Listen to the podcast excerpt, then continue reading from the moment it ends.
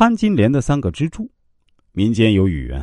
秦桧也有三个相好的。”意思是最坏的人也有自己的朋友。这句话还可以理解为，坏人如果没有朋友相助，也是难以成其坏事的。有趣的是，这里的“三”虽然表示是多的约束，但三角形具有稳定性。三个相好就像三个支柱，能稳定的将坏人支撑起来。比如民间还有一个好汉三个帮的说法，大致也是这个意思。潘金莲是个十恶不赦的坏人，无论在西门庆家内还是家外，都是横行霸道、恃强凌弱、拨弄是非、坏事做绝。只要惹了他，要妨碍了他，就会想办法必将其置于死地而后快。受其伤害者很多，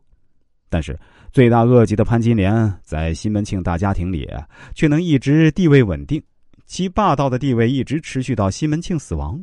原因很多，其中一点啊，那就是秦桧也有三个相好的，而支撑其稳定地位的三个相好的，就是西门庆、庞春梅和孟玉楼。主子西门庆是潘金莲生活世界的最高统治者，拥有他的支持，就可以为所欲为，心想事成。所以，潘金莲最用心者便是西门庆，而西门庆也在他特殊魅力的迷惑下，对他几乎是言听计从，成为他最大的靠山。潘金莲依靠自己绝顶的色艺双佳魅力，霸蓝汉子得宠于西门庆，即使没有财产、没有地位、没有子女，与别的妻妾相比，几乎一无所有。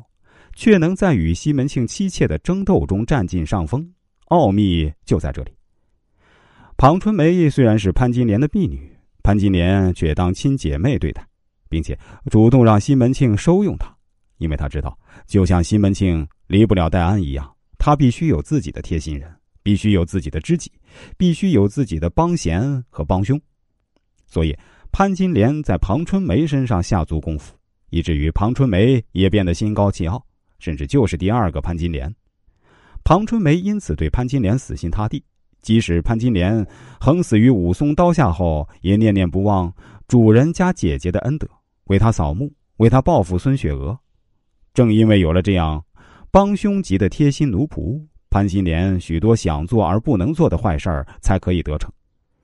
庞春梅聪明高傲，逞强泼辣，位居奴才，却以主子自居。即使对处于主子地位的孙雪娥也敢出狠手。